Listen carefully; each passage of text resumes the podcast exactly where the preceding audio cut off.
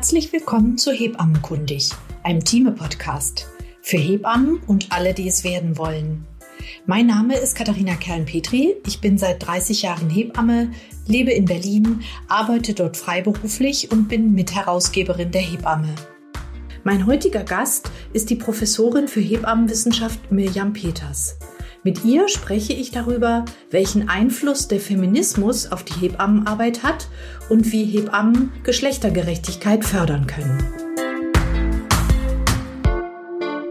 Mein heutiger Gast ist Mirjam Peters und wir sprechen heute über ihren Text in äh, der Zeitschrift Hebamme in der Ausgabe 6 2023 und da hat sie geschrieben über Feminismus in der Zeit rund um die Geburt und da gibt es ganz viele spannende Aspekte, die ich gerne mit ihr zusammen nochmal näher beleuchten möchte. Aber erstmal herzlich willkommen, Mirjam. Ich freue mich sehr, dass du heute Zeit hast. Vielen Dank für die Einladung. Ich freue mich auch sehr, hier zu sein. Schön. Ja, das war ein sehr oder ist ein sehr spannender Text, wie ich finde. Ich habe viel da nochmal gelernt über Feminismusbegriffe, die mir so nicht geläufig waren und nachdem du sozusagen diese einzelnen Begriffe beleuchtet oder nochmal näher erklärt hast, geht es ja dann darum, was Feminismus in der Geburtshilfe macht.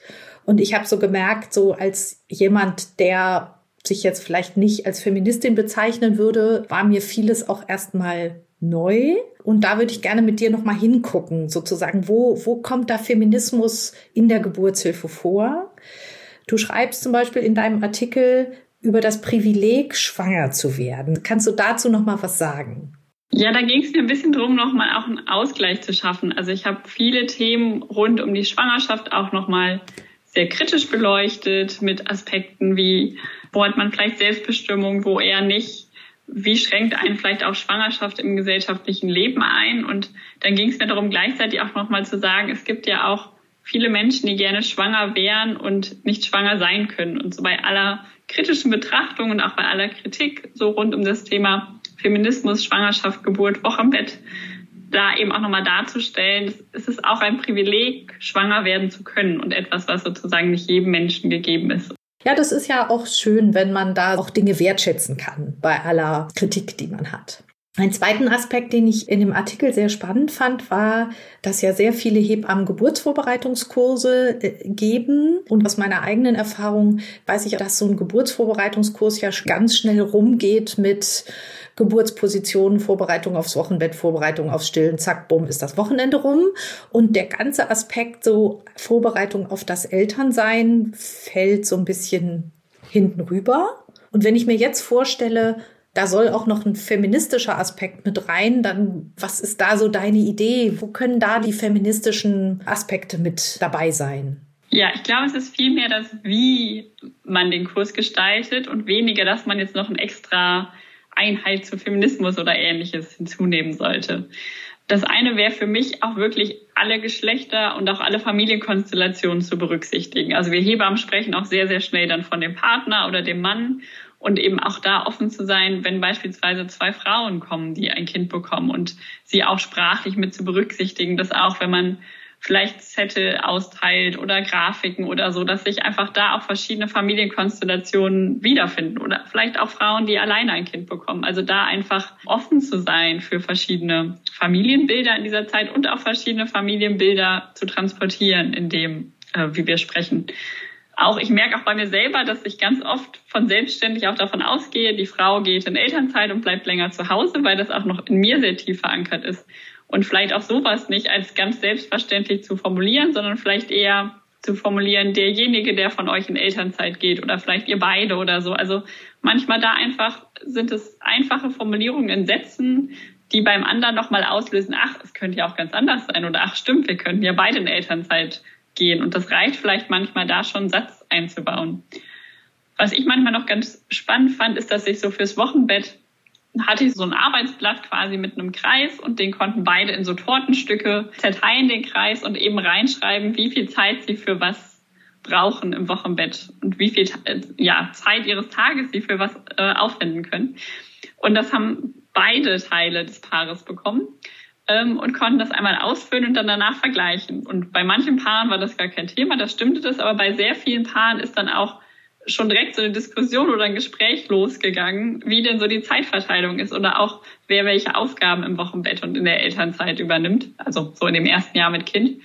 Ähm, und da kann man, glaube ich, manchmal einfach nochmal so einen kleinen Impuls reingeben, dass einfach sich damit auch ähm, beschäftigt wird. Ähm, und es muss ja gar nicht im Geburtsvorbereitungskurs gelöst werden, sondern es ist dann ja vielleicht nur so ein kleiner Impuls, der dann später fortgeführt werden kann oder auch nicht. Ich finde einen Hinweis wichtig, dass da auch wir Hebammen gefragt sind, auch unser eigenes Bild immer wieder zu hinterfragen und eben auch so ganz praktische Dinge wie Materialien dann auch nochmal anzugucken. Wie ist da dein Eindruck? Sind da Hebammen offen für neue Bilder, für neue Sprache oder empfindest du das als sehr, schon auch sehr eingefahren oder, oder konservativ? Also ich nehme jetzt grundsätzlich eine große Offenheit wahr, aber auch verschiedene Einstellungen, wie es, glaube ich, auch in der Gesellschaft insgesamt ist. Also ich nehme bei vielen Hebammen wahr, die sehr offen sind, auch für queere Familienmodelle, für verschiedene Konstellationen, denen beispielsweise auch wichtig ist, nicht von Frauen nur zu sprechen, also dass nur Frauen gebären, sondern da eben auch Transmänner mit einzubeziehen, die verschiedene Familienkonstellationen im Blick haben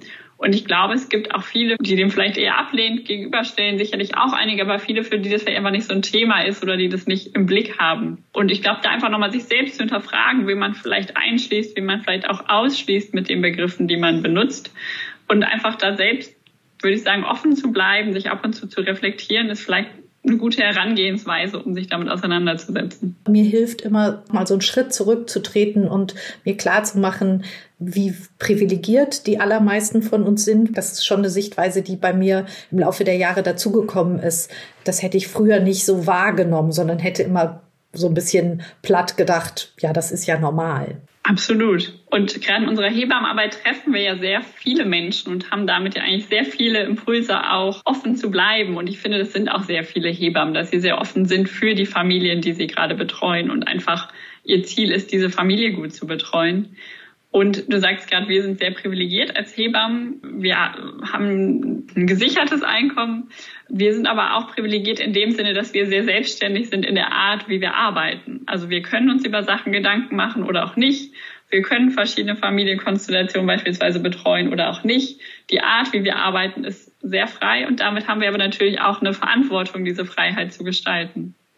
Wenn ich nochmal zurückkomme auf die, wie sprechen wir, welche Bilder benutzen wir? Ein schönes oder eben nicht so schönes Beispiel ist, was du auch in deinem Text erwähnst, der Mutterpass. Ja, da sind ja auch so Sätze drin. Ich glaube, von feministisch sind sie weit entfernt, oder? Ja, absolut. Also es, auch da ist es mehr die Art der Formulierung, die Ausrufezeichen, die gesetzt werden wo einfach deutlich wird, hier ist irgendwie nicht eine Gleichberechtigung von Schwangerer und äh, Fachkräften gewünscht, sondern es ist ganz klar, aus diesem Text kommt einfach die Hierarchie raus zwischen Fachkräften, Gynäkologinnen, die sozusagen die Schwangere anleiten, ihr sagen, was sie tun soll, was sie lassen soll. Und das entspricht einfach nicht mehr einem zeitgemäßen Bild, wie wir es aktuell haben. Allerdings ist für jede Änderung im Mutterpass, für jedes einzelne Wort ein Antrag notwendig. Das muss durch den gemeinsamen Bundesausschuss gehen. Da sind wir Hebammen ja auch nicht vertreten, dürfen dort nicht mit abstimmen. Und da ist, glaube ich, jetzt auch weniger Sensibilität für solche Formulierungen vorhanden, sich die nochmal anzuschauen und auch diesen Aufwand in Kauf zu nehmen für den Prozess der Überarbeitung. Hast du eine Idee oder eine Anregung, wie Hebammen da sozusagen mit umgehen können? Weil den Mutterpass können wir nicht ändern, aber trotzdem haben wir ihn ja in der täglichen Arbeit auch mit den Frauen und Familien. Ich glaube, was da am bedeutsamsten ist, ist so, ja, die eigene Haltung zu reflektieren. Ich glaube, das verändert schon ganz viel. Wenn man sich einmal über Sachen Gedanken gemacht hat, dann kann man ja nicht mehr zurück, dass man sich diese Gedanken mal nicht gemacht hat. Und ich glaube, das verändert vielleicht schon was. Dann, wo wir gerade darüber gesprochen haben, die eigenen Materialien entsprechend anzupassen. Ich glaube, es hat ganz viel damit zu tun, wie gehen wir auf Schwangere zu, wie reden wir mit ihnen und ich glaube, wenn wir deutlich machen, wir arbeiten auf Augenhöhe, ich frage die schwangere Person vielleicht vorher, was sie möchte, was sie nicht möchte, ob ich die Untersuchung durchführen darf, ob ich jetzt ihren Bauch anfassen darf, ob ich sie untersuchen darf. All das macht dann, glaube ich, viel mehr auch nochmal mit den Schwangeren, mit den Frauen, als jetzt die Formulierung im Mutterpass. Also ich glaube, da können wir sehr deutliche Signale setzen. Also ich finde auch da den Hinweis einfach, dass das ein Dokument ist, ich glaube von 89 und nochmal darauf hinzuweisen und dann merkt man vielleicht auch schon beim Lesen, dass es eine andere Formulierung und eine andere Sprache ist, als man sie einfach heute wählen würde. Und im Hintergrund ist es ja auch so, dass die Deutsche Gesellschaft für Hebammenwissenschaft, auch der Deutsche Hebammenverband auch daran arbeiten, da Veränderungen vorzunehmen. Am Mutterpass ist es einfach nur sehr, sehr mühselig und sehr, sehr kleinschrittig. Eine kurze Unterbrechung in eigener Sache. Die Grundlage unseres heutigen Themas ist ein Artikel unseres Gastes in der Ausgabe 623 der Zeitschrift Hebamme über Feminismus in der Zeit rund um die Geburt. In dieser Ausgabe mit dem Thema Herausforderungen beim Stillen finden Sie neben den Schwerpunktartikeln auch Texte zu Lachgas als Schmerzbewältigung im Kreissaal, Beckenboden- und Bauchmuskeltraining in der Peripartalperiode und eine Bestandsaufnahme ein Jahr nach Kassenzulassung des nicht-invasiven pränatalen Tests NIPT. Den Link zur Zeitschrift finden Sie in den Show Notes der Episode. Und jetzt weiter viel Spaß mit dem Interview. Ich würde gerne noch mal gucken auf die Schwangere, wo du in deinem Text sagst, so, ja, Schwangerschaft ist ja nicht nur schön, sondern es gibt Schwangerschaftsbeschwerden, Frauen fühlen sich belastet, ähm, brauchen da Unterstützung und du formulierst das, dass es da auch eine gesamtgesellschaftliche Verantwortung gibt. Da würde ich gerne noch mal fragen, wie du das siehst. Ja, ich glaube, dass wir auch als Hebammen beobachten, dass viele Schwangere Belastung haben, ob es jetzt die Übelkeit ist, die Müdigkeit am Anfang der Schwangerschaft oder auch am Ende der Schwangerschaft, dass man einfach ein bisschen eingeschränkt ist in der Bewegungsfähigkeit. Und auf der anderen Seite haben wir auch diese Formulierung, Schwangerschaft ist keine Krankheit, die ja vielen von uns auch total wichtig ist. Und da finde ich nochmal wichtig, so dieses Schwangerschaft ist keine Krankheit entstammt ja auch einer Zeit, wo Frauen einfach klar machen wollten, dass sie nicht als Patientinnen betrachtet werden möchten, dass sie selbstbestimmt Entscheidungen treffen möchten, dass sie nicht hospitalisiert werden möchten. Ähm, und dass das dieser Ursprung auch dieser Formulierung ist. Und ich finde es wichtig, auf der anderen Seite zu sehen, es gibt aber Belastungen und es gibt Einschränkungen für sehr viele Frauen in der Schwangerschaft. Und es gibt auch welche, die haben gar nichts und gehen fit dadurch und sind genauso leistungsfähig, was ja im Moment auch ein wichtiger Anspruch der Gesellschaft an alle Menschen ist ähm, durch die Schwangerschaft. Aber es gibt eben auch viele, die das nicht sind. Und ich finde, das braucht auch einen gesamtgesellschaftlichen Auftrag. Wie gehen wir damit um? Also auch Rückzugsraum schaffen. Äh, ich kenne ein wunderschönes Beispiel einer Frau aus dem skandinavischen Raum, die so sagte in der Mittagspause, ach, jetzt ist sie so müde in ihrer Schwangerschaft, sie könnte sich direkt hinlegen und schlafen. Und am nächsten Tag hatte der Arbeitgeber ihr ein Bett in ihr Büro geliefert, ähm, damit sie mittags nach dem Essen sich hinlegen kann, eine halbe Stunde schlafen kann in ihrer Schwangerschaft. Wie schön. Ähm, und da auch, genau, und da zu schauen, was, was brauchen Menschen auch, um einfach gut, ja, durch den Alltag zu kommen und Rücksicht zu nehmen auf die Bedürfnisse. Und auch da, wenn jetzt die schwangere Frau dann eine halbe Stunde geschlafen hat und danach besser arbeiten kann, haben auch alle was davon, als wenn sie sich vielleicht müde durch den Nachmittag quält und die Aufgaben vielleicht auch nicht so gut hinbekommt. Also auch aus der Perspektive zu schauen, welche Bedürfnisse haben die Menschen und was, was kann man dafür geben? Und ist diese, diese Verantwortung, die sozusagen wir als Gesellschaft dann auch für alle unsere Mitmenschen haben, hat das einen feministischen Aspekt? Ja, der Feminismus im Allgemeinen schaut sich ja an, wie ist Macht verteilt und wo ist auch ein Machtungleichgewicht vorhanden und wie kann man vielleicht auch anders damit umgehen. Und, und das ist sozusagen ja die Blickweise. Und zum einen sagt ja, diese Schwangerschaft ist keine Krankheit, weil ganz explizit ein Macht zurücknehmen in die Hände von Schwangeren, zu sagen, wir möchten eben diese Macht behalten und möchten sie nicht ans Medizinsystem abgeben. Auf der anderen Seite damit wird ja auch gesagt, indirekt, ich bin vielleicht genauso leistungsfähig wie sonst. Und das verlangt mir sehr viel ab. Und da vielleicht auch ganz offen zu sagen, das kann ich vielleicht gerade nicht leisten oder das möchte ich vielleicht auch gerade gar nicht leisten. Und sich auch da die Macht zu nehmen, zu sagen, ich leiste hier reproduktive Arbeit, könnte man sagen. Also ich leiste auch einen Beitrag für die Gesellschaft in dem Moment, wo ich schwanger bin. Und deswegen kann ich andere Sachen vielleicht gerade nicht so gut. Ne, die Angst von Frauen ist ja, ich werde dann benachteiligt, wenn ich nicht so leistungsfähig wahrgenommen werde. Jetzt, wenn wir in diesem Arbeitskontext bleiben. Und aber eben da auch zu schauen, wie kann es eben sein, dass eine Frau dort auch vielleicht Ruhephasen bekommt, ohne dass sie dann in dem Moment benachteiligt wird. Also es ist ja auch dann ein Machtverlieren in dem Moment. Und ich glaube, dieser Blickwinkel auf Machtverteilung, wo wird Frauen vielleicht, wo werden sie auch benachteiligt in dem Moment, wo sie schwanger sind? Äh, und wie kann man das ändern, ist glaube ich, eine, eine feministische Perspektive. Und das kann man ja so weiterspinnen. Also da haben wir die Schwangerschaft, wo man das unter dem Aspekt angucken kann. Das geht ja dann aber, wenn das Kind geboren ist, weiter im Wochenbett und auch wenn man das Thema Stillen anguckt. Da finde ich, gibt's ja auch ganz spannende Sichtweisen von eben Stillen ist das Beste, nicht Stillen ist genauso normal, aber auch den Aspekt, den du in deinem Text erwähnst, den ich nochmal sehr erwähnenswert auch finde, ist Stillen ist Care-Arbeit, wo siehst du da den Ansatz, den wir Hebammen da im Punkto Stillen und Feminismus uns verarbeiten können? Ja, der Begriff Care-Arbeit ist ja so ein bisschen die Idee darzustellen, dass eben man auch etwas leistet und auch etwas für die Gesellschaft leistet, indem man sich um Kinder kümmert, indem man schwanger ist, indem man eben sozusagen Reproduktionsarbeit oder Care-Arbeit betreibt. Jetzt sagt, ist die Kritik manchmal, dass dieser Arbeitsbegriff so sagt, das ist irgendwie, ich möchte mich nicht um meine Kinder kümmern oder das ist eine Leistung oder so. Und ich kann so ein bisschen beide Perspektiven verstehen. Und ich würde jetzt vielleicht auch nicht zu meinem Kind sagen, ich mache jetzt Care-Arbeit mit dir. Aber in einer gesellschaftlichen Diskussion finde ich es auch wichtig, das nochmal hervorzuheben, weil es ist ja quasi viel Arbeit, die Frauen leisten, ohne dafür bezahlt zu werden. Und Stillen ist natürlich ein Teil der Care-Arbeit. Also Stillen, das weiß, glaube ich, jeder, der gestillt hat, es kann super anstrengend, kräftezehrend sein, gerade auch das Stillen in der Nacht. Und das einfach erstmal wahrzunehmen und zu sagen, das ist hier auch etwas, was ich für mein Kind tue und leiste, aber eben auch in gewisser Maßen für die Gesellschaft mitleiste, finde ich ein wichtiger Aspekt. Der andere Aspekt ist so ein bisschen nochmal mit einer feministischen Perspektive der Selbstbestimmung eben auch auf das Thema Stillen zu gucken. Wir haben sehr viele und sehr große Stillkampagnen gehabt. Uns ist es in Deutschland auch sehr wichtig, das Stillen sehr zu fördern und natürlich auch der Weltgesundheitsorganisation. Und das hat ja auch sehr gute und wichtige gesundheitliche Gründe. Ich finde, dass manchmal auf der anderen Seite so das Thema der Selbstbestimmung der Frauen beim Stillen so ein bisschen nach hinten tritt und nicht mehr so die Bedeutung hat. Und ich finde, da nochmal hinzuschauen und auch Stillen und auch Nicht-Stillen als zwei normale Aspekte zu betrachten, wie eine Frau sich entscheiden kann. Nicht davon auszugehen, automatisch die Frau möchte stillen, sondern zu fragen, möchten sie stillen. Das finde ich so ganz wichtige Aspekte, die man einfach dabei auch als Hebamme berücksichtigen kann.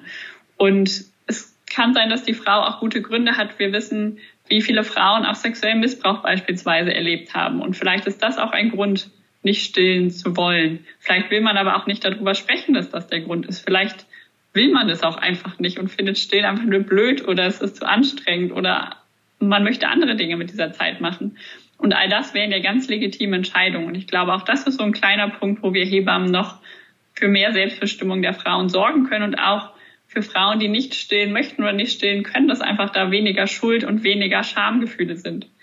Und ich möchte jetzt gar nicht für das Nichtstillen eintreten, ähm, oder auch jetzt nicht, dass Werbung gemacht wird fürs Nichtstillen oder ne, es gibt ja auch die, die Themen ähm, Ersatzprodukte, wie werden die beworben, das hat natürlich alles einen Einfluss, sondern mir geht es einfach darum, ganz offen, sachlich Frauen auch zu informieren und dann zu fragen, was ist denn ihre Entscheidung, was ist ihre Wahl und sie in ihrer Wahl zu unterstützen. Das ist ja auch mit unser Auftrag, dass wir Frauen ermächtigen mit Informationen, dass sie ihre eigene Entscheidung treffen können. Aber da sehe ich schon ein bisschen auch ein Dilemma, so wie ich muss die Entscheidung der Frau respektieren und gleichzeitig ist es nicht vielleicht auch ein bisschen mein Auftrag als Hebamme, deutlich zu machen, wo die gesundheitlichen Vorteile des Stillens liegen? Ich glaube, dass es schon ein Auftrag ist, über die gesundheitlichen Vorteile zu informieren. Ich finde nicht unbedingt dafür Werbung zu machen. Hm. Ähm, ich finde auch, dass der Auftrag der Hebamme ist, zu sorgen, dass das Stillen gut funktionieren kann. Also sehr viele Frauen hören ja auf zu stillen, weil das Stillen nicht gut klappt. Und ich finde, es ist absolut unser Auftrag als Hebamme, eine gute Voraufklärung zu machen, was die Frau vorher wissen muss, auch was der Partner oder die Partnerin vielleicht wissen muss, zu sorgen dafür, dass es ein guter Stillstart gelingen kann, sie sehr gut dazu zu begleiten. Und ich finde, das macht ja schon ganz, ganz viel. Also wenn wir da Leute wirklich gut informieren, gut mitnehmen, gut informieren, wie auch Stillverläufe sind, auch im späteren Verlauf, holen wir da, glaube ich, auch ganz, ganz viele Menschen mit ab. Und trotzdem finde ich, als auch ja Stillen ist Gesundheit, aber Stillen ist auch anstrengend, auch kräfteraubend. Und ich glaube nicht, dass wir das auch sozusagen entscheiden können für die Frau und für das Kind, was vielleicht für diese Person besser ist. Und auf der anderen Seite denke ich auch, wir würden ja auch nicht der Frau und dem Kind verbieten, Skifahren zu gehen oder so, wenn sie älter sind. Und auch das ist ja ein, ist gesundheitsförderlich, weil es Bewegung ist, aber es ist, hat auch gesundheitliche Risiken. Und wir würden nicht auf die Idee kommen, Leuten das Skifahren zu verbieten. Und trotzdem tun wir uns schwer damit zu akzeptieren. Vielleicht, wenn eine Frau sagt, ich möchte einfach nicht stillen, aus welchen Gründen auch immer. Also ich merke es zumindest an mir. Ich könnte mir vorstellen, dass es vielen Kolleginnen so geht, dass das einfach noch so was ist, wo man, ja, wo es auch Sinn macht, an sich zu arbeiten und sich da auch immer wieder zu reflektieren. Ja, das ging mir auch lange so und auch nach der Ausbildung, die auch sehr, ich sage jetzt mal, pro Stillen war. Als junge Hebamme ging es mir so und ähm, ich erinnere mich auch noch sehr gut an einen Fall, wo ich eine Frau begleitet habe und die hatte gerade sich selbstständig gemacht und einen Laden eröffnet. Und ich war so als junge Hebamme und meinte, ja, aber kann das nicht wer anderes übernehmen und das Stillen ist doch so wichtig und wenn du nach acht Wochen wieder arbeiten gehst, kannst du nicht stillen. Und sie da in die Richtung so ein bisschen beraten habe, wie wichtig das Stillen ist und so. Und im Nachhinein dachte ich, dass ich da als Hebamme total unzulässig in ihr Leben eingegriffen habe und in ihren Lebensentwurf. Und das so einer der Fälle ist, wo ich denke, da hätte ich auf jeden Fall anders agieren und handeln können. Und gerade auch nochmal unter diesem Thema, wenn ich mir einfach feministische Theorien, das Thema der Selbstbestimmung anschaue, dass ja, uns das, glaube ich, einfach auch nicht zusteht. Ja, das ist wahrscheinlich die Erkenntnis. Das stimmt. Ich habe in deinem Text noch einen sehr spannenden Satz gefunden, den ich gerne zum Ende unseres Gesprächs mit dir noch angucken wollen würde, dass nämlich eine frauzentrierte Versorgung ein subversiver feministischer Akt ist. Ich finde, das hört sich spannend an, aber ich brauche noch ein paar Erklärungen von dir. Ja, das ist ein toller Satz. Äh, das finde ich auch. Er stammt nicht von mir. Es geht darum, dass wir Hebammen ja in ganz, ganz vielen Bereichen sehr frauzentriert und für die Frauen arbeiten, die Frau in den Mittelpunkt stellen, ähm, dass Hebammen es auch als Auftrag wahrnehmen, die Selbstbestimmung der Frauen zu fördern, ihnen das zu ermöglichen. Und wir haben da ja in, in, wissenschaftlichen Kreisen und auch in der Hebammensprache so das Wort Frau zentriert für, um eben sozusagen darzustellen, die Frau darf entscheiden, es geht um die Frau, die Frau darf selbst bestimmen. Und all das sind eigentlich genauso ja feministische Forderungen, die damit einhergehen. Und wenn ich jetzt mir vorstelle, ich gehe in ein ganz normales Krankenhaus oder ja von Menschen, die auch über Krankenhaus, über Geburtshilfe entscheiden und sage dort, wir machen jetzt hier feministische Geburtshilfe, dann kann ich mir vorstellen, du hast schon eingehend gesagt, du würdest dich nicht unbedingt als Feministin bezeichnen, dass da vielleicht auch Aufruhr wäre oder dass automatisch Leute davon getriggert werden oder das ablehnen würden. Wenn wir hingegen hingehen und sagen, wir machen frauzentrierte Betreuung, frauzentrierte Geburtshilfe, das finden erstmal vom Wort her auf jeden Fall alle super und können sich dem anschließen. Und ich glaube, die wenigsten würden sagen, ich bin gegen frauzentrierte Geburtshilfe. Und das ist ja eigentlich so die Bedeutung des Subversiven, dass man Sachen vielleicht jetzt nicht so mit dem Kopf durch die Wand geht, sondern vielleicht auch so ein bisschen netter formuliert und an der Seite vorbeigeht, um vielleicht auch Menschen hinter einem Zweck zu versammeln, ohne sie sozusagen schon abzuschrecken mit dem schrecklichen Wort des Feminismus.